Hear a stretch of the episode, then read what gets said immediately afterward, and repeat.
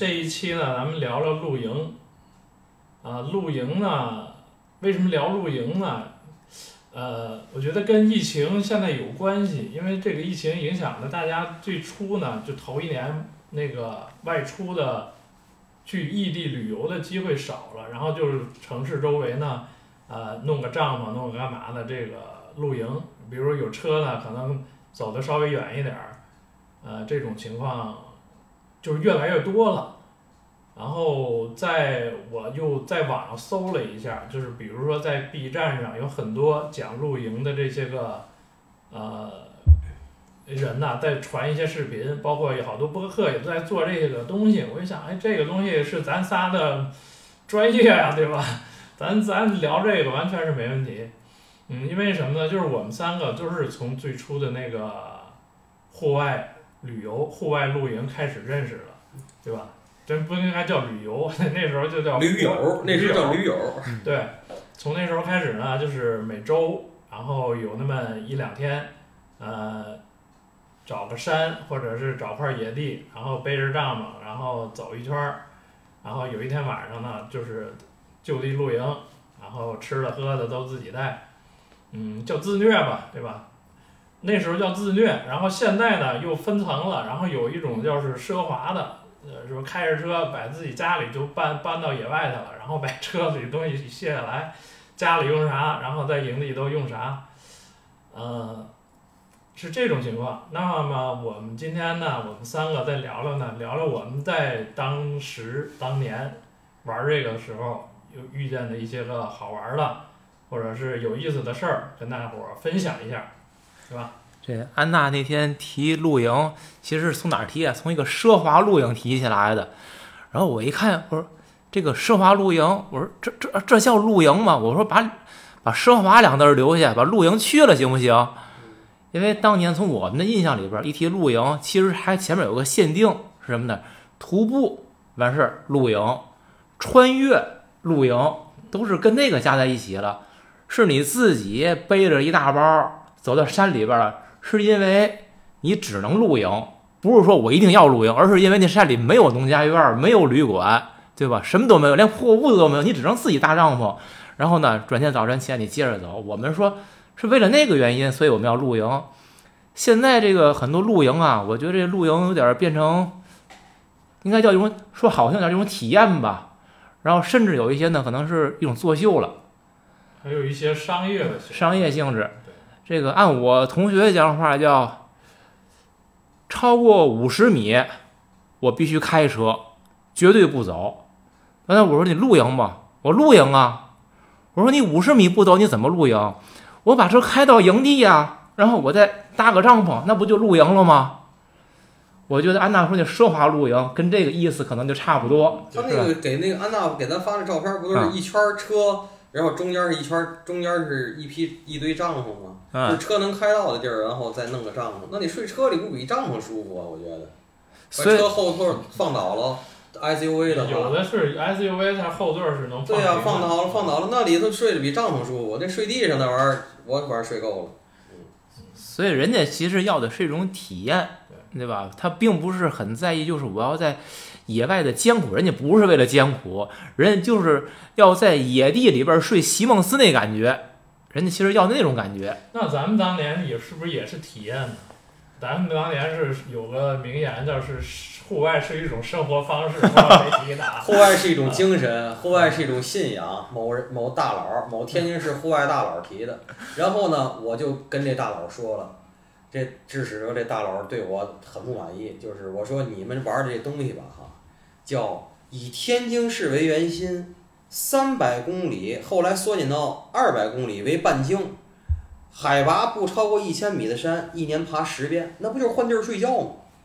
那大佬听我说的，又同意，但是他这行业性质又告诉他不能同意我说的，同意我说他那东西卖谁去，装备租谁去，那活领队费挣谁的？而且当年最开始的时候真是 A A 制活动。没人挣这个钱，现在没有不挣钱的领队，只是挣多挣少，都是得卖钱的。而且到最早的时候，我确实我回天津之就是我在天津，我也是跟北京玩儿，那会儿是跟绿野嘛，啊绿野分成了，后来 L V Y E 点 O R G 一开始那会儿都是论坛呢 BBS，嗯后来是绿野 O 点 O R G 和点 C O M 不是点 cm，点 org 跟点 info i n f 啊对 I N 啊，对点 info，反正就是就是两块儿。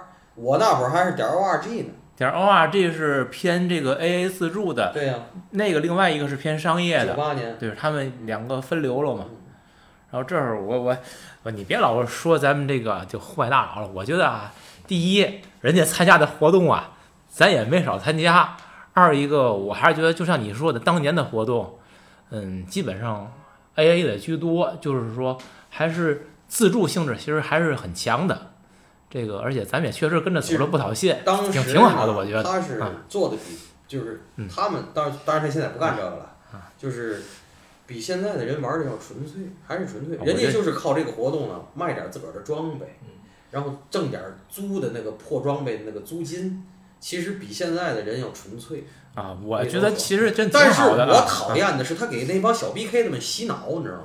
我讨厌给一切人洗脑，我更讨厌别人给我洗脑，因为你一给我洗脑，首先你你洗不动我，第二你一洗脑我马上就就反弹，我那反弹的力量比他给我洗脑力量大十倍，他让我怼都私下里公开那让我怼的都没有人形了都，那这个你替他说话我能理解，而且你仔细想，他确实就是比今天的人要纯粹，但是这个给人洗脑这件事儿是我不能接受的。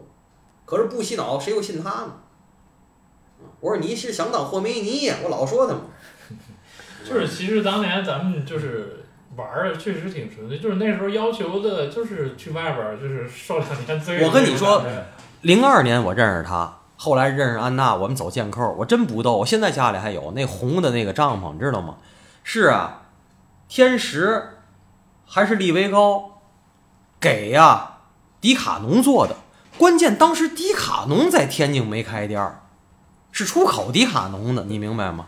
当时迪卡侬没有开发区那第一个店儿啊，E R 五那红的对，你记得吗？我那个还挺沉，标但是配那是，嗯，但是迪卡侬在东丽有厂子呀，还有工厂啊，我还去过他那工厂了，淘过东西呢利维高、天时都带过工。啊。呃，帐篷是标配，这就然后派格包是标配。哎我那派格六十五加10这两个是必备的，然后剩下的睡袋啊干嘛的就自己 发挥了。因为其实那会儿你看趁出去啊，大伙儿背的包都差不多，你包括你穿的衣服鞋很多都差不多。为有为什么？那会儿这个户外装备卖的人就很少，而且它不像现在有这么多正规品牌，这个市场就没有，所以呢都是点儿什么外贸店儿，不定通过什么渠道连了来的，就那几个牌子，就那点儿东西，所以都差不多，不跟现在是这么丰富的选择性。呃，对，尤其天津市场嘛，就更匮嗯乏，可能就那一店儿俩店儿卖这东西。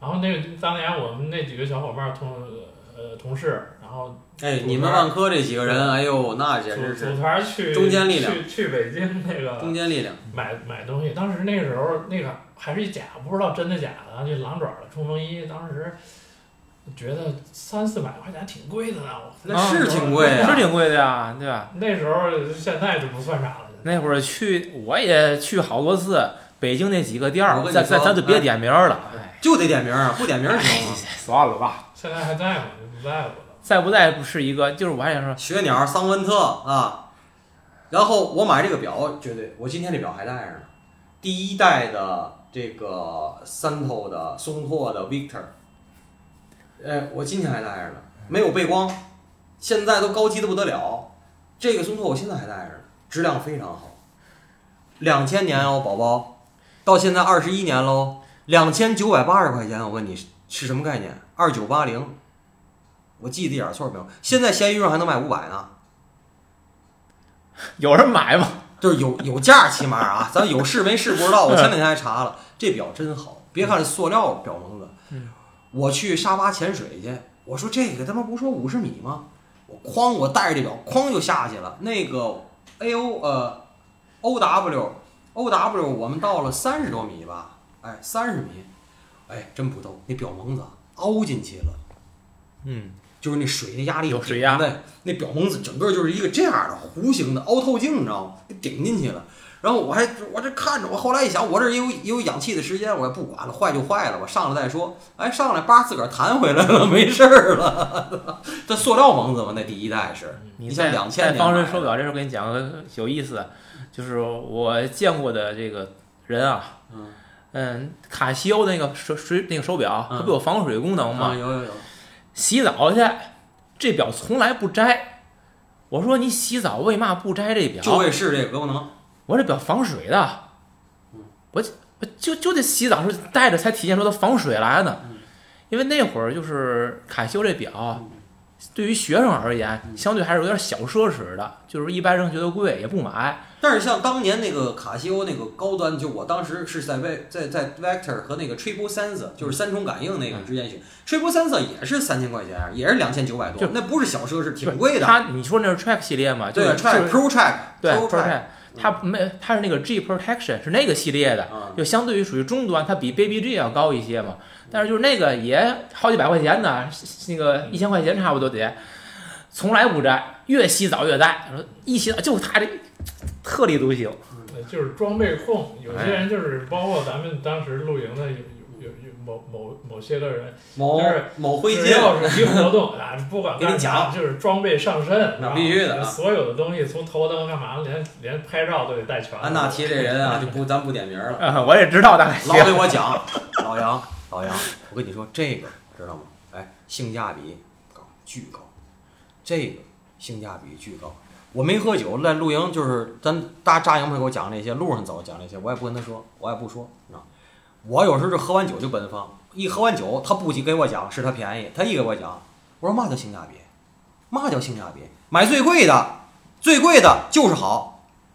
你那个五百块钱买这东西说有性价比，你你花一千五，你看看，肯定比那五百的好。甭跟我说这，一听就蒙口了。他是个工人，当年后来当了某网的编辑，某户外网的编辑，完了后来又当了某炉头的啥，反正现在又又是啥咱不知道了。给我老讲，哎呀这个，我说我谢谢你给我提提供建议，我说这没戏那个，然后这不行，老给我讲。这是这是一类，就是装备，他特，但是真是有研究。一说起这个，说起那个，说哎呦，哎呦，真是那是活活活活活百科全书，真是那没戏。对，可能有时是钱磨的，也有时候可能就是跟咱们另外那些，比如好奢侈品牌子有那个，也其实有相通的地儿。嗯，研究这个的基本是肯定是钱不太富裕，所以才研究的。我要有钱，我肯定不研究了。还有一个问题是，你知道吗？就是说当时哈、咱们天津这个外贸的这些工厂，确实是在背后是有那个，是真有真东西。真东西，嗯，是真能以前早的时候是淘过真东西的，比如说真的孬面料，假的 YKK 拉链儿，或者真的 YKK 拉链儿，假的挠的面料，就是一件夹克，一件冲锋衣，这这是这绝对有的。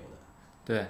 你看过去我从那个外贸店儿淘的那个 Gore-Tex 防水透气淘那鞋，嗯，我真做实验，就搁水里泡泡一天泡两天，它真就不透水嗯。可是后来的那个外外贸货，它跟写着 Gore-Tex 那标，可它就渗水。嗯，所以就是说，它只是一个是真东西流出来的，一个是后来就是就是所谓的 A 货了，就是打个标，其实根本没有那些材料。哦，尤其这个人家品牌后边以后对这个面料控制也是挺严的了。还有就是安娜那天咱们群里头说这个，就是奢侈品，你买了包，到底怎这个毒物得叫什么得物啊，是给你鉴定这个事儿嗯。你像当年，我就想起当年咱们说这个事儿，比如说你像天时他们订帐篷、订订睡袋什么的，以前这个叫我干外贸嘛，以前就叫手册货，是什么叫手册货？就是我从国外进口，比如说多少批这个，比如 Gore-Tex 这个面料，比如说多少目多少多少个多少这个指标的，我进来这个够，比如说五千件，这手册出来我不出了五千件衣服吗？这手册得核销，就不上税了，明白吗？这是当时对这个外外贸的这个出口核销，对出口核销干过这事儿就是手册货，这个叫手册，就报关的时候这是有手册的，就进来是带着这东西，出去这个。可是我告诉你，他进来那衣服一定是能做六千件儿，五千五百件儿到六千件儿。那五百件儿有次品，有残次品，残次品也分三六九等，还有没没残次的。那个东西原则上像现在可隆我见过，咸鱼那个，我操，那这不是说光把标剪了，得衣服上剪大三角口子。那韩国人的棒子，那那看那那门户紧呐。那可是当年的孬是真有真孬啊，North Face、狼爪，包括 Mountain Hardwear、大螺母都有。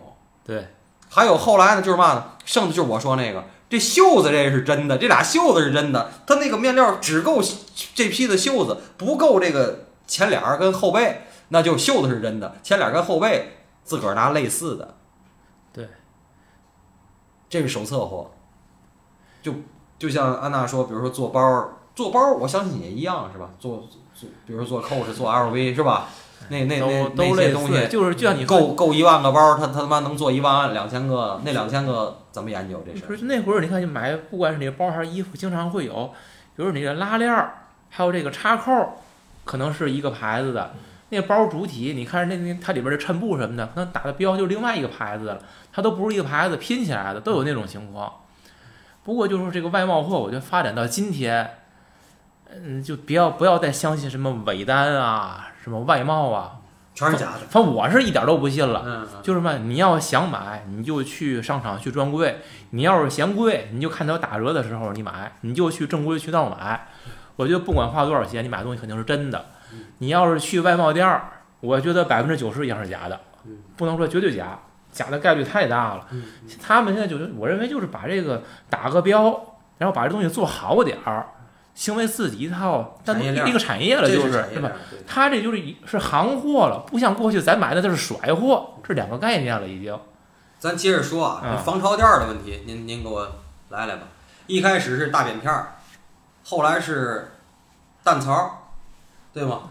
弹槽儿，对对对，一开始大饼片儿你记得吗咱弄那卷的的，对对，后来是弹槽儿。但咱后来有有有，后来是平的那个附一层铝膜的那种你，说，嗯这个防潮垫儿是特别关键。嗯这个我就就是我虽然不玩这个了啊，现在家里还有。我跟你说，一开始我傻不唧唧的就带一个是吧，帐篷哐当一搭，然后防潮垫儿那个在这个帐篷里头一弄，这不是那个这个这个一弄，然后是谁也跟我说，反正不是大佬跟我说的，说杨二哦，我在北京，在北京，他说你这不行，我说怎么了？我告诉你，这个帐篷的底壳有那个防水层，但是防水层太薄，你一躺下去，人一压，它的防水层你全破坏了，拿草根全给扎破了。你在这个帐篷跟这个草地中间儿，你得有一层胶带。啊，你说这地席呀、对，嗯，这个地席特别关键，特别关键，它就完全是保护这个整个这个帐篷的底壳的，而且还能就是再舒服一点，但是会增加点重量。所以我到哪儿我都是必须得备两套东西，而且我也推荐别人备两套东西。好多人我看他提了起来那帐篷，好像都扎的哈哈好，那都因为你无法选择那个那个营地，有时候就是那个那个平整程度啊，你躺在哪儿这些东西。嗯，也看那个你这个帐篷材料吧。过去有的那个玻璃纤维杆的帐篷，它那个帐篷底儿的那层就跟那个是那个就是麻袋的那种布似的，嗯是那种布的。那其实没事儿，你们也铺不铺地席无所谓。是有些轻量化，它那布本身特别薄，你铺一层好一些，看情况而论吧。你还想说什么装备？我都带，我都带。咱接着说，接着说说这嘛呀？说这个 说这个这个睡袋呀，嗯好嘛！我跟你说吧，我去我去桑文特，告诉我，我说问我去哪儿，我说去哪儿？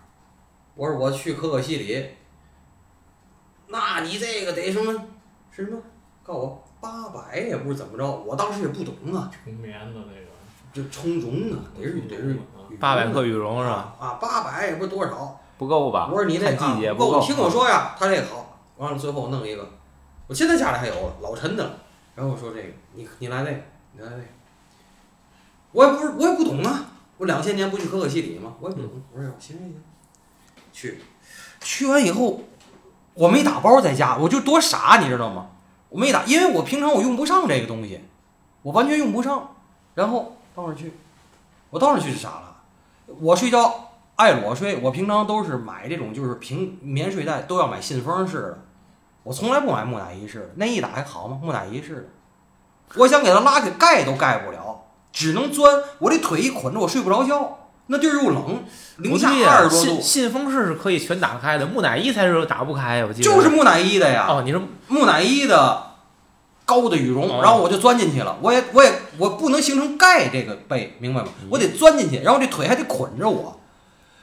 是外头特别冷冷，我们在那个可可西里自然保护站那个铁皮房子嘛，然后这里头特别热，我都脱光了都不行，给我热的呀！你知道那里头它是这就是这样的嘛？木乃伊是是这样的。不是人家就是专业睡袋，要的就这效果嘛，保暖。我回来就跟他们急了，我说你给我拿的床，告诉我，你这这么高标号的这种雪山的睡袋没有信封式的，只有木乃伊式的。当年啊，人说的没错呀，当年啊，现在也是。给我气的，你知道吗？不是我我为我的无知买单了，这这这 我就是无知啊不。是这事儿你不讲理啊，这事儿必须就是你有你有点不讲理了，这不怨人家啊，长长，这个应该说是他说这高山的专业睡袋没有就是信封式的，它不保暖，告诉我，首先就得是这种这个钻进去就是空间越小越保暖嘛，你给关键那里头热极了，你知道吗？伸不开腿，难受，那睡不着觉，而且得平躺，我必须您侧卧。您是这样，首先信封式的睡袋基本只有棉的，就是棉的呀，就是咱平常用够啊对，我都平常用啊。就是如就如果你到羽绒睡袋睡袋这个层面的，就不太可能给你做信封式的了。嗯，然后尤其是你要是到了五百克以上、八百克以上的羽绒睡袋，嗯那绝对没有信封式的，一定都是木乃伊式的，就是给你一个箍儿，然后这样的话保就是比较紧凑嘛，然后保暖性最好那都。不是箍，那是锥形的，其实是这样的。哎你睡觉太不老实了。我首先我得我睡，而且我是侧卧，我平躺不行啊，平躺睡不着，完了腿那热极了，我腿外出汗。你呀、就是找了一个那个暖和地儿，嗯，反正我是记得，那当年我真正是第一次在户外睡的时候是，嗯，零零三年，零三年乌灵山，当年那是是跟着那个范哲那个队伍，那那那趟我觉得玩的是真好，是四月份吧，还是三月份我忘了。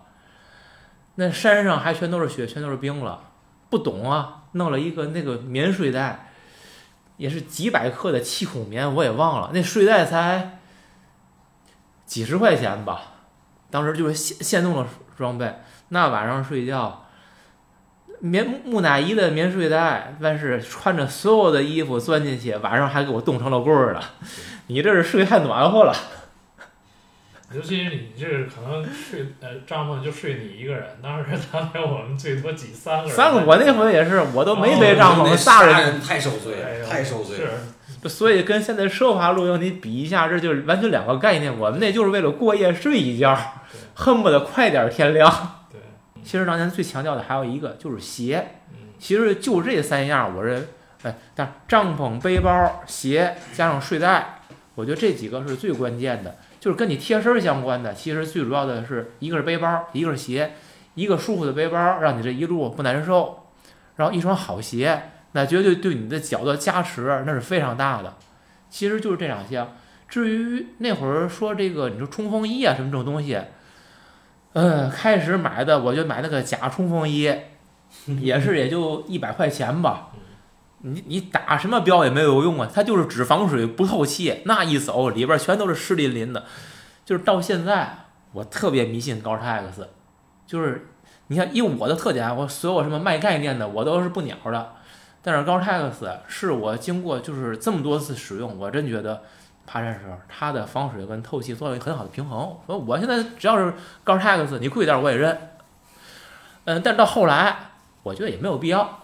我认为爬山的时候最好的东西就是抓绒衣，因为你一走它热呀，它透气性足够好，然后呢，万一有点风，它还有一定的保暖性。要下雨呢？下雨上雨衣比嘛都强，但是小雨儿你戴个那个帽子，有檐儿的帽子就解决了。我是特别不爱穿雨衣，所以我我一这这几次都是就是这个冲锋衣买好点儿，然后包上上背包罩儿，我都愿意。但是有问题就是顺着后背，就是你后背这块儿的这个包儿全湿了。所以就是这个小雨啊就无所谓，不用管，包着我防水性也够。在我在那个衡山上，我那雨那个大大极了，就直接完了，所有那些游客全是躲雨，就看着我们走，然后就就那么走下去也没事儿，然后回来到环保车那儿，到环保车那儿一抖了就全下去了，只是包后边儿这这这一侧那就是石头，那没办法，那赶上大雨就避雨，就很大的雨。那个赶上大雨，还有一个，哎，对这鞋这事儿，我跟你说，嗯，这个我一哥们儿不是现在还在户外店里卖东西吗？然后就是这个事儿是我们俩永远的争论。我呀，当年啊这些你想想啊，我买的是我的，哎，陪了我十几年的那双 Garmin，在桑文特买的。这牌子 Garmin 的好鞋，Garmin 那绝对在当年那是顶顶级了，算是啊，买了六百多买的。哎，就是因为我前面买了一双哥伦比亚的 Black Ridge，怎么回事呢？我脚特瘦，我脚没肉。你看我身上看我脚没肉，高腰的重装走，走完了以后，我全系鞋带系好了以后，我发现第一穿脱特别麻烦，这是肯定的。第二，我脚腕子两边全磨破了，你知道吗？就是卡脚腕子。我后来买 Garmin 怎么着？我就买矮腰的，那双最后直接到到到京都到日本，那京都那地儿他妈老得走着走，最后走到了鞋面跟底儿全开了，我留的那个我住这儿照着张相，我给扔了，才买双球鞋。这这双鞋陪了我十几年，就是我很有感情，陪我走很多地儿。可是有个问题，到现在我买 Crispy，他们又推给我买 Crispy，我就买矮腰的。那哥们说：“哎呀，你玩那么多年这个，你怎么干这么不专业的事儿？”我说：“这高腰的我穿过，不行，我卡脚腕子。我这个我跟您问问，您选择您选择中腰、高腰还是选择矮腰？我是绝对不会选择高腰鞋。我这样的经验啊，还是在鞋。嗯，高腰的以前买过一双外贸鞋，是那个 High Tech 的，就黑色的全皮，嗯鞋看着挺好，但它那个鞋帮偏软，嗯所以就是你爬山的话，走一下来，不支撑挺累。它不支撑，还摸你脚嗯，它难摸你脚腕，特别难受。但是你说像 Garment，，我穿过两款 Garment 的高帮，嗯然后都很好，而且跟你经历一样，我的第二双 Garment 最后，哎，第一双我是在川藏线，最后也是底儿嗯，都开胶了。就是跟上个离谱了，我我给我跟你讲过吗，最后他这个鞋就爱出这毛病。是吧？不是出我有一双鞋就没怎么穿过，那就是开了一年多，我告诉你，老就是，就是因为你不穿，你要天天穿它就不坏了。啊，老化。这个鞋如果你五年不穿，嗯，你最好出门之前先穿俩礼拜，要不哎很有可能就是断。断断底儿、掉胶什么的。我有一双鞋好多年不穿，然后一穿我就特意天试试，走着走着道，这鞋这胶底儿开始巴拉巴拉碎往下掉那感觉了就，好嘛，就是那那是一双那个那个 Rachel 的，应该应该是韩国的一个牌子，就是说 Gamon 的这鞋，我那第一双鞋最后是在那个在礼堂礼堂的时候，那鞋也底儿就掉了，回不了家。就是警察叔叔他开着车把我拉到了一个修鞋的地儿，然后我绣的鞋，我那我就你二十八块钱买双绿解放不完了吗？哎，我对那回对这个警察叔叔的好感就是历史巅峰，你知道吗？嗯开着警车带我去找修鞋摊儿，就这么好。越是那种小地方警啊察，有可能遇见好的。但是说这个高帮鞋没说完啊，但是好鞋，它是真的，它是对你的脚踝的支撑性非常好，真保护脚。你穿低帮的，嗯，真容易崴脚，尤其有碎石路的时候。然后我我对冈本很有感情，我特别感谢他，为什么呢？我两双冈本都没花钱。当年他有一个活动，好像就是你报名给这鞋做一个测评，就是你事先提交一些自己的资料，就你的经历啊等等的，然后你给他写评测报告，他就给你送你鞋，给你测试鞋。我我是第一次我写了一个测那个报名了写测试报告，他给了我一个鞋。嗯说第二回他也没通知我，然后也没让我什么都没有啊，直接给我寄了一双鞋过来嗯，然后回头我给他做了个测试报告，两双高帮伽马都特别好嗯，但很可惜这牌子现在给没了吧，已经没了应该，有。还有是吧？这说但是已经被像 Las Pativa 呀、Scarpa 呀、嗯。这些牌子，包括 Crispy 已经完全盖过了，是啊，完完全盖过，听不到了。现在高山，现在就是高山专嗯。业，就是爬雪山的，就基本上就没有别的，就是 Las Pativa，就全是 Las Pativa 那种高靴子嗯那种，那种高山的，能上那些专业设备的那种东西。其实你看这好像就是咱们会涉及一点这个整个户外装备的市场啊，就是咱刚才说早年咱们这儿也没有这个市场，大家都搞外贸货，实际很多人当时觉得这个户外市场是一个很大的市场，是一个商机。嗯。开户外店儿的嗯，卖户外用品的，包括一些呃搞户外品牌的嗯，雨后春笋在应该是在这都是二两千两千年左右，两千年到两千二零一零年之间天津这是这段时间。天津，我跟你说，北京是从九五年，对，北京更早，咱不说北京啊，我就说就是天津，嗯就在大概在那个十年之间，出来很多，但是到现在好像就几乎没有活下来的了吧？有还有，太少了，应该是。就是说，这个市场在这个圈儿里的人觉得哎挺大挺好，而且是一个发展方向，但实际真正去做的话，还是相对小众，然后它的市场的面儿很窄。而你到现在，我觉得咱们能去商场里看到的那些个品牌，其实还是传统的那些大品牌，国外的。嗯，你说你说国内后来扣出的牌子有几个活下来的？还有太少通过咱。们这个节目呢，就是听咱们节目的听众，每次我都说得有点福利。我想通过这期节目给给听众一个福利，就是说，如果您想接触这个户外，就是自助旅行这块儿，如果需要买这套装备这块儿，千万记住，只要是那个一身从头到脚是一个牌子的，基本是不懂。为什么？各大进口的这个品牌，它都是术业有专攻。以我个人粗浅的了解啊，以我个人粗浅的了解，比如像 North Face North Face 最好的不是冲锋衣，它冲锋衣只能算中档，它最好的是它羽绒服，还有高山帐篷。这个始祖鸟好不好？好，但是始祖鸟更好的是在业余圈和北美的这些高端的登山家，而且还得是始祖鸟赞助的。我是跟外国的一些就是自助旅行者聊过始祖鸟的，而且在家始祖鸟就是温哥华的牌子，在温哥华我也聊，外国人比中国人财迷，他们舍不得买，不买。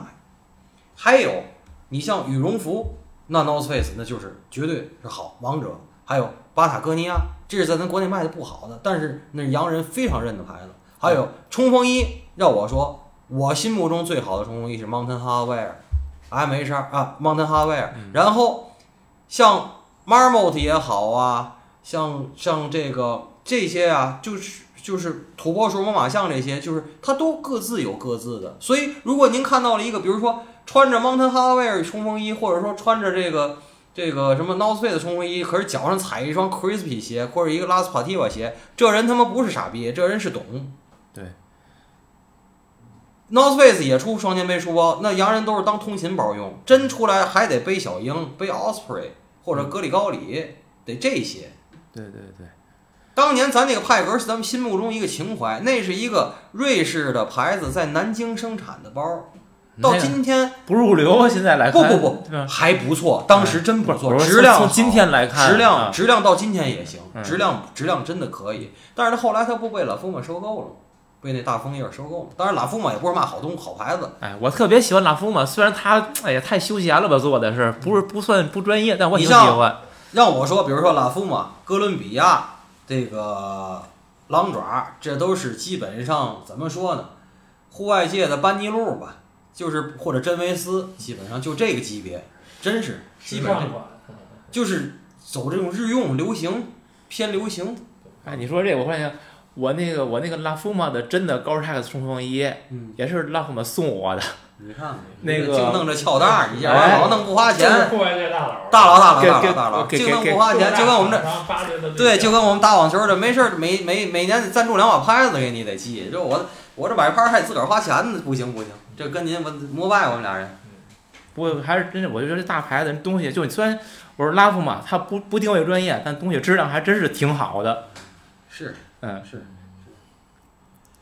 这个线路的问题呢，其实北京吧哈有燕山山脉，说实在是得天独厚，所以我当年就说，我说咱们玩儿他妈的，首先嘛也没弄，现在坐俩小时车，然后再从那俩小时以后才算往那景区去，你知道这个这就是比较那种讨厌，你知道吗？对，当年你说去去哪儿得先到北京再说。因为你爬山，天津就一个蓟县，蓟县就是爬烂了的酒吧穿越，然后你再去哪儿就只能去北京。你北京你是是延庆啊，是是怀柔啊，还是哪长儿啊？对吧？反正你就就这几个方向。我觉得那会儿最熟的就是什么呢？天津到北京每个周末六点以后的火车时刻表，嗯，然后北京到了北京站以后，怎么坐地铁到德胜门，到东直门，然后之后换成什么九幺九、九八零，我觉得这是当年我最熟的线儿了。呃，有一年就是我一年分四季去那个灵山灵山啊黄草梁那个地儿，啊，呃，一年去了四趟，然后有就是印象最深就是，呃，现在说到这个路线这块儿，就是有一回我带队儿是川底下村儿啊，哈，对，然后窜底下，然后那天还赶上头一天下完雪，哎呦，那回也是头一次，他那个路线后半程那个路我没走过，然后带着那么二十多人走，然后也蒙着走，雪大根本就上不去，然后费了一天，就是头一天才到了那个，才上了那个最高点那儿，然后盯着后边还剩三分之二的路没走呢。然后第二天说怎么弄啊，还还走吧，就是还往后走吧。好，我那天那整个路线走到第二天晚上，回到家半夜十二点，周日半夜十二点，那回给我弄得挺后怕的这事儿，就是不不现在中间是有迷路吗？还是走错路了？雪雪大，然后不不认路，呃不是没有迷路，嗯，呃，就是雪大不好走。因为大学减缓了你的行进速度，对是意思吧啊，反正你要说说，这要说是一个危险的事儿，就是这种东西，你就你要是说出去玩儿，总是伴随着这些危险的东西。呃，这个事儿我是我后怕的一个事儿，反正现在琢磨起来总总总想这个，当时要是有点嘛事儿，真的不好说这个。嗯，嗯，你说这个大雪，我爬这个就是有雪的山啊，咱这算叫不上有雪的山，就是因为我对雾灵山是情有独钟，就是这个兴隆那边儿，春夏秋冬四季我都去。然后我最后一次去的是，嗯，二零一二年，我记得特别清楚，十一月份，我还专门写了一篇游记，十一月的应该是十七号吧。那天我就自己一个人，啊，就就特别想去，然后背着包，结果那会儿你怎么去的呢？你听我说啊，那会儿火车已经就是是实名制了，我还把身份证给忘了，在西站去天津西，还真好。然后人家列车员看我票，估计看我像好人，还真没非看我身份证，就让我上去了。到了那个兴隆站火车站，就是从天津西到兴隆站。现在后来我查，这趟火车好像现在都没有了。晚上半夜那个半夜，然后我就说，我说我去雾灵山，人那车，当时我记得最早我去的时候，那会儿应该好像就是三十块钱就可以拉到，我那回去已经五十块钱了，还是跟别人一块儿拼的车。人家开始以为我嘛呢，以为我是那个雾灵山那个管理站的人了。人说这现在封山呢，因为你像每年的五一之前，应该到就十一之后到五一之前这段时间，它都是封山的，是不让你进的。所以人家认为这会儿不会有人来爬山，我就半夜就坐那车就到了那个雾灵山那大门那儿了。现在大伙再去雾灵山看，那个雾灵山的那个大门，应该是已经修的跟所有景区很宽、很大、很壮观的一个大门了。当年你们还不是有没有印象啊？就是一个小小房子，然后立了一个木头杆儿，把杆儿一抬，车能开进去，就是你开车可以直接上那那是个。土道，我是很早去的，我九几年去的，那会儿应该不是土道，我九几年去的是土道。那那那你太早了，就是我说后来两千年以后，它是压好的路，把那杆儿木头杆儿一抬，那个那个那道也就是个两车道，一个木头杆儿管着。就是我二零一二年那回自己去爬五灵山的时候，还是一木头杆儿，晚上也没有人，那那小屋里边估计人也睡觉呢，我就边儿杆儿边上一绕，我就进去了。门票又没交呗。咱有导游证，嗯但是问问题是啊，他不让你去，那 封封山。各种省钱，绝对大是佬，我这厂商赞助的，绝对大。对对对，我测评，我给你景区测评，我给你。现现现在去你进不去了，现在那大门整个把那个他修特别宽，门口大停车场，人拿大栅栏门给你拦上，你进不去了。那会儿边儿一照进去了，我看见雪，因为前两天刚下完雪，必须测评。地上一个脚印儿都没有，倍儿好。我就顺着，因为他那个雾灵山去过人都知道，进门往前走一点儿，往左边有一个就是石头台阶的路，是十八潭，是个步行道。然后右边儿直着顺着往前走，就是开车可以上那个外条峰、上顶峰那个道。那我就是轻车熟路嘛，我直接就下来走十八潭，晚上打着头灯，什么也看不见，啊，冒冒冒，然后一直猫到仙人塔，基本白天天就亮了，然后顺着仙人塔，它后后来那个地儿本来是有一个可以就是上山一一条道的，因为这这条我走这条道就是当年就是跟着范哲那个队伍第一次走，我就爱上这条线了。当年是有一个道可以直接上去，现在他一修，都给你那条道给修没了，然后还能能给你弄了观景台，等于你得自己先钻点林子，就是愣上，就是顶着那个有点荆棘那个感觉，窜上去，窜上去之后上一段儿才能找到原来那条路。我也是找了好几次就上去，但那次就是因为是下那雪特别大，就是那个雪很深，我最后沿着就上到快到那个碎石坡底下的时候，那雪就基本到大腿根儿了。就是我说能体会到你那种感觉，你根本迈不动腿。是我说我累了，我想歇会儿，我坐不下，因为你一坐的话，整个人埋雪里了，你衣服哪哪都进雪，你就我倍儿累，我还只能站着，让我站着吧，我还迈不动腿，我得先把腿拔出来，你知道吗？俩手把它拔出来，往前抬，钻下一个坑，那种感觉，那回。嗯，然后吧，后来爬到下午，上去碎石坡，上碎石坡顶上，然后我就就露营，最后我那露营在只能在雪上搭，等早晨起来，我那帐篷的底儿整个就把这个雪就压出一个坑来，相当于是帐篷有有有一部分就埋在雪里边了。然后我说一个特别有意思的体验吧，想上厕所，坐大窝，受了罪了。你知道为什么？因为 头天啊，他那个天还比较好，第二天变天阴天，还刮大风，然后这帐篷我得扶着，我一撒手这帐篷就飞了，你没要地钉吗？全是全是血，你打个我我我怎么打地钉啊？然后呢，我就赶紧的，因为包你都拆了，包没有分量了，它也压不住那帐篷。然后，然后你你也没有没法戴着手套，怎么上厕所不方便嘛？我就赶紧在旁帐篷旁边铺了块地，你知道吗？铺了开，然后一手攥着那帐篷杆儿，别飞了，一手提着裤子，把这事儿办了。哎呦，我我手都冻僵了那回。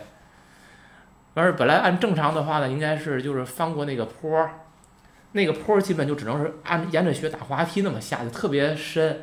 然后我因为我上来的时候是阳面儿，那雪都这么大，我想那背面雪不定多深了，而且后边儿路更更不好走。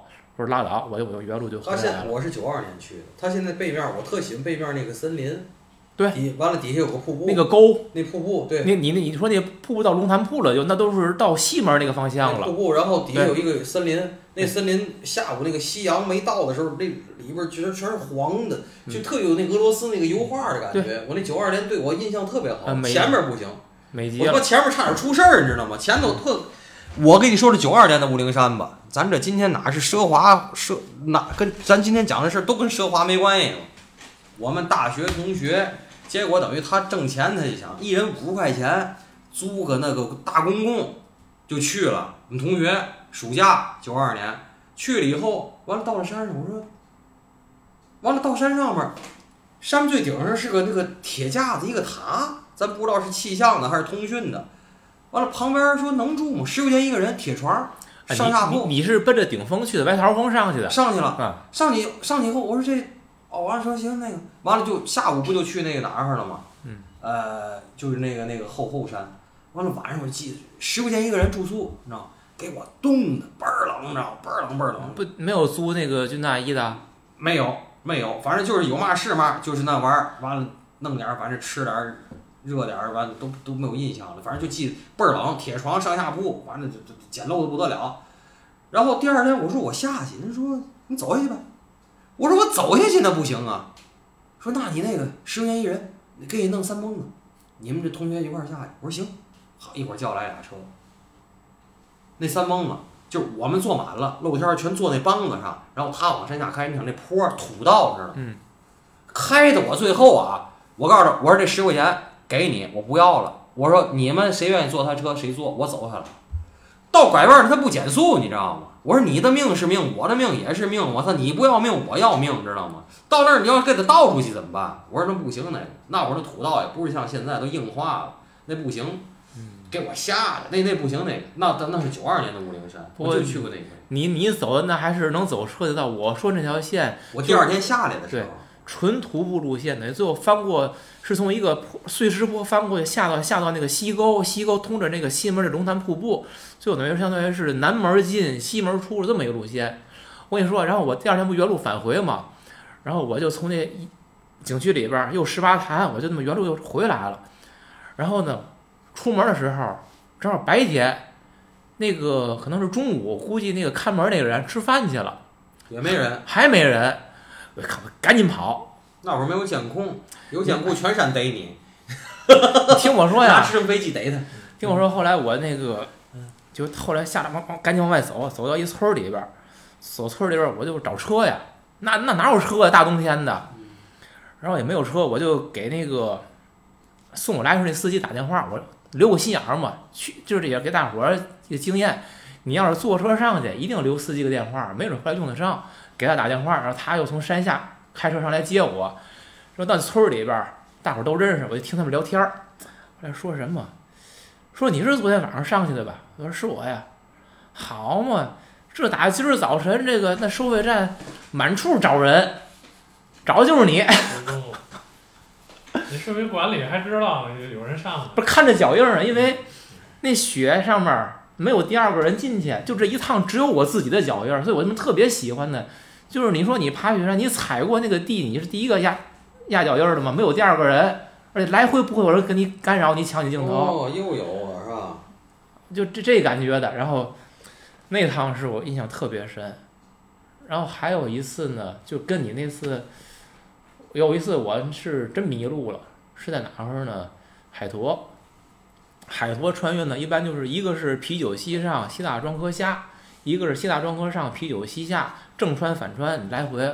我呢是走过从啤酒西到西大庄河，那会儿我还是上班的时候，跟我那个同事那喜儿，那个我也写过游记，那是男生啊，那个两个人，我们呢从西大庄河上的，上去之后呢，因为上到上到顶上了已经，往啤酒西翻的时候，因为冬天，也都是你你看不到那个路径了，只有雪，还有有之前有人爬过的脚印儿，然后呢，我们就顺着脚印走，走到一个地儿，发现没路了，没路吧，然后吧也没看见再有其他岔的脚印儿，往回走吧，我们也觉得没找着路。已经觉得我也我已经看了，跟我当年那个那个方向来的路对不上了，已经不知道怎么走。然后我们大概看看，就觉得前面是个方向，有村子。当年我觉得还是盲目啊，决定下。其实那地儿根本就不是路，就基本就类似于一个小悬崖一样，然后土坡有石头，很陡，就跟打滑梯似的，愣往下下下。下来走了一点之后，发现越走越不对，这没有有路的迹象。我说要不咱回去吧。回去，我们俩回头看看，回不去呀，这边下能下上啊，还上不去了打滑梯下来的呀。啊！对呀、然后再往前看看，我说那我们俩琢磨琢磨，咱们咱捋捋，还有多少吃的喝的吧？看看水，看看带的那个烧饼，估计呀、再吃个两顿三顿还行，还有。我说走吧，我说应该，咱以咱俩走，怎么着两三天，就是最多两天，咱肯定能找到这个村子。我们就愣下，下走走走走走，然后那次真的是幸运，就柳暗花明又一村。我们最后下下下，没想到进了松山景区了。就是那个坡下来，它就是海坨，它是挨着松山景，松是那个松树的松，嗯挨着松山景区。所以我们那个坡下来，就直接到了松山景区的尽头。等于景区尽头也就没有路了，等于我们走到景区的路里边儿。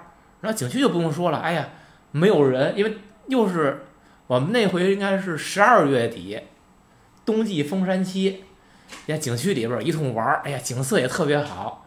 最后到大门口给拦住了，这个人看门儿的没吃饭也没睡觉，你们俩给我们审一通，然后山贼，啊，说最后不过我觉得那会儿人还真挺好的，最后呢留电话，反正我们也都很诚实，把自己真实电话、名字都给人写下来，人好像也没看身份证，都让你自己写，你要写假的，人家也不知道，但我们写都是真的。最后说有事儿找你们啊，行，这么着，让我们走了。那是一次一次迷路的经历，但是挺幸运的。不过我事后想想，回忆很美好啊。就是我们单位后来呢，来了一批这种嗯就是户外运动爱好者嘛，嗯就有一个挺觉得挺牛的，就是带了一帮同事嗯去小舞台了。呃，那小舞台以以前也总出事儿，嗯以前就出现过一次，就是迷路了。嗯然后呢，这也是走不知道，然后搭了一个梯子，然后下到那边儿发现没路了，但是回不去了。然后结果这这这几个哥们儿呢，也是走到那儿了，走到那儿 也不知道怎么走了，然后发现哎这儿有个梯子，咱是不是是往下走的？别人是提前做好的，位置让你下去的，结果也下去了，下去回不来了，回不来了，就是就是其其中有一个人可能是半路折返回来了嘛，然后联系不上了，嗯呃，就报警了。嗯报警了，然后公司又去人了，整个那个那是哪儿管的？是张家口是哪儿管的？呃啊，禹县张家呃对，然后也去人了，各种救援队啊、消防队啊，去了好多人。呃，那次整的挺大的，然后就就就就不知道二位是不是应该也听说过那那那次是呃？是我想问一个问题，就是现在救援其实成本很高，对，这个就最后公司也没少花钱吧？我是这次才知道这玩意儿还得花钱啊，然后嗯好像是花了十几万那次，然后公司给掏的钱嘛。那哥们儿回来洗了检讨，回来没多久就辞职了。是吧？你要那确实挺危险。你要是十几个人，十几万，我觉得也不算多，可能当年现现在可能都下不来了，谁给你去那么搜去？再派再派点儿装备，再来个直升直升机什么的。对，那个当年你发现我录音，我不知道你有没有经验啊，就是一个很多所谓的领队，其实根本没有走过某条线，因为那会儿也是 AA 嘛，它不像现在是商业的，就是你必须得踩过线，你得走过，你得保证绝对安全。那会儿由于它是自助的，也没有功利性，所以领队其实也是带着玩儿的目的带一帮人去。很多领队没有走过一条线，然后他就是从网上看一堆攻略。我也跟过这样的领队，而且没少跟。然后没少干，咱也 对。就是呃他都没走过，然后呢，你就敢相信他，然后他就敢带你走。那会儿很多队伍都是这样，很多出事儿也是这种原因出的事儿。所以说，你看这期就是就是五月份三联儿有一个那个周刊的专题，就叫乌托邦嘛。那时候咱就觉得这是乌托邦啊，乌托邦大伙儿都啥也不问，对吧？大伙儿平等的就弄这件事儿，互相相信，不管是啥，我就信你，是吧？就是这种感觉。那会儿吧，因为那个好像爱写攻略的人也多，尤其绿野上很多攻略，详细到就是我几点从哪儿出发，到哪儿哪个岔道，什么路标，我这段得走多长时间，能有什么标志性的东西，就很多人写。那所谓的领队，他就拿着从网上打出来这攻略，真假他也不知道，可靠度，还真的就一边看这张纸一边走，一点都不夸张，真的就这样。哎呀，我当年小舞台，当时是计划的是五台连川，先北后东，然后再接着走。然后那回那个领队，当然我们关系也都不错啊，咱都不说了。嗯，也是这么个情况，没走过，应该就是属于拿着攻略走的那种。当然，我们几个跟着走的人，虽然我们都没去过，但也不算是新人了，都有一定经验，所以几个朋友大伙儿一传就去了。先上北台，然后到东台，这都无话可说，正常的。可是到了东台之后变天了，就是乌云密布，雷声滚滚。按现在我如果遇上这种情况，我没没得说，我要么有最近的下车路线，我肯定撤；要不就是找避雨地方，要不就是扎营，做好一些安顿。当时年轻嘛，不在乎，继续东台向三岔前进，奔着那个三岔要就要顺着山脊就要继续连穿，完走没几步，那把大雨点子哗就下来了，就跟你就跟老杨你说那是在哪哈儿，衡山赶上大雨，就跟那个一样，大风大雨哗哗开始往下砸。可是你已经离开东台，东台是有扎营的地儿的，你走了之后，就是基本是一个不太陡的山脊了，就是两边是缓坡，全是斜坡，你也没有能扎营的地儿，你退你也退不回去，当时就很很尴尬。怎么办？就是冒着雨，赶紧随便找个斜坡开始搭帐篷。最后搭完帐篷，帐篷全是湿的，人全是湿的，包、衣服所有东西全都是湿的，就是这样。然后那回也是我跟那个媳妇，我们两个人，他那回带的是一个单人帐，好像是沃德还是哪个牌子我忘了，还是一个就一根杆儿的隧道帐，你知道吗？一根杆儿的那种。我们俩人挤一单人帐，就过一晚上。但我觉得那个但最后的就是结果不算太差哈，就好像跟那个，嗯，咱们要聊少年派的话，那个派最后遇上风雨，一番斗争之后，最后天儿好了，就最后暴风雨过去之后，就天儿停了，转天也放晴了。然后第二天早上起来，大伙就晾衣服、晾包。所以就是说，我觉得我虽然有几次出去玩，可能遇上一些危险。但是属于运气都还不错，就是你没遇上这个极端天气一直延延续，或者迷路走不出路，没有那种。然后第二天一看，什么五台连穿的，拜拜吧，赶紧顺着东沟就撤了。这有没有就是最美的景色，或者是最，怎我我形容一个，就是有一回我们就去忘了哪个地儿了，啊，就扎营的地儿离山顶还差一点距离。然后呢，那天呢天儿也不好，雾嘟嘟的。然后扎完营呢，他就是领队说：“咱再上到最高顶儿看风景，那个说能看到远处的小舞台或者干嘛的。”然后我就不愿意去，就这雾天儿这么大，云彩啥也看不见，然后不愿意去，然后磨磨蹭蹭慢慢悠悠上去了。上去之后也是啥也看不见，然后就正正正那个想想往回走呢，突然间刮风。呼，然后下雨，哗，这根本就没有防备啊，就是雨往身上打，打的还挺疼。突然间云呢就散开了，然后远山，哎呦一览无余，那个那那种景色，对那个感觉是特别棒。嗯，那类似感觉我也是在海坨，但是有一有一天就是扎营，第二天早晨一起来，就是完全没有防备，在山顶上。拉开帐篷一看，云海，就是我那是第一次看见这么壮观的云海，就是没有一丝就是就是那种没有云海的地儿能理解，你的眼前就全是云海，不可能遇到这种东西。对，这那个云就在你的脚下，那那么近的那种感觉，它还不是说离你很远，就在你脚下特别近的一个云海，就是拉开帐篷一看。哦，那次对我特别触动。那你在的是个开阔地，如果真的云，你在云海的话，你感觉是雾。对，因为我在山顶嘛。对呀，你感觉是雾，对，它恰恰就在你的脚下，就那种感觉。所以，那就是你在哪个位置决定了你能看到什么风景。你看维维度问题，这是维度维度问题，维度问题。嗯。您说这个奢华游到咱这儿都变成一苦思甜游，都一苦思甜了。因为咱仨人原则上都没赶上过奢华游，没赶上过。对，其实你现在说，哎，咱有奢华游，咱再去嘛，这心气儿也就没有，也不太想去了。说的是让住的户外，我是不不太。现在咱的，我是这么说，不管你是自虐、腐败、奢华还是体验，你什么都不跟我说，搭帐篷这事儿，我是能避免还是尽量避免的。现在就是我之前我在节目里边说过。有农家院，我肯定我不住帐篷，能少背我绝不多背。现在是这样一一种原则了，已经。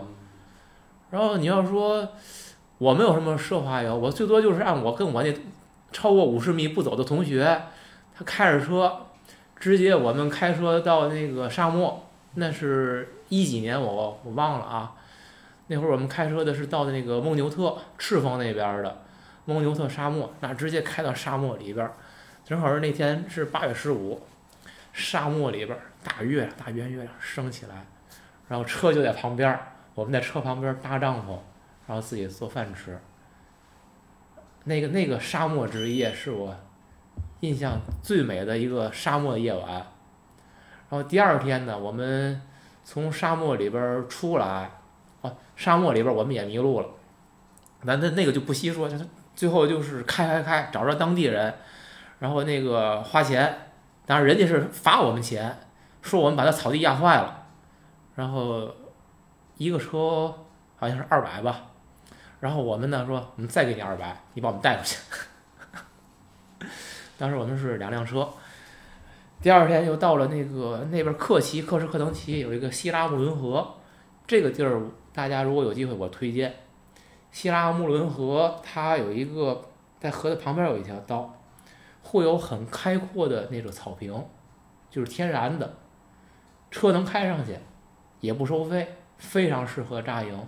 然后在那个地方伴着希拉穆伦河，我看到了最美丽的晚霞，那个照片我现在还有，就是是一个西四四那个像太阳落山之后那种散射状射线，然后射出了五颜六色的那种晚霞的光，那是我看过的最美的晚霞。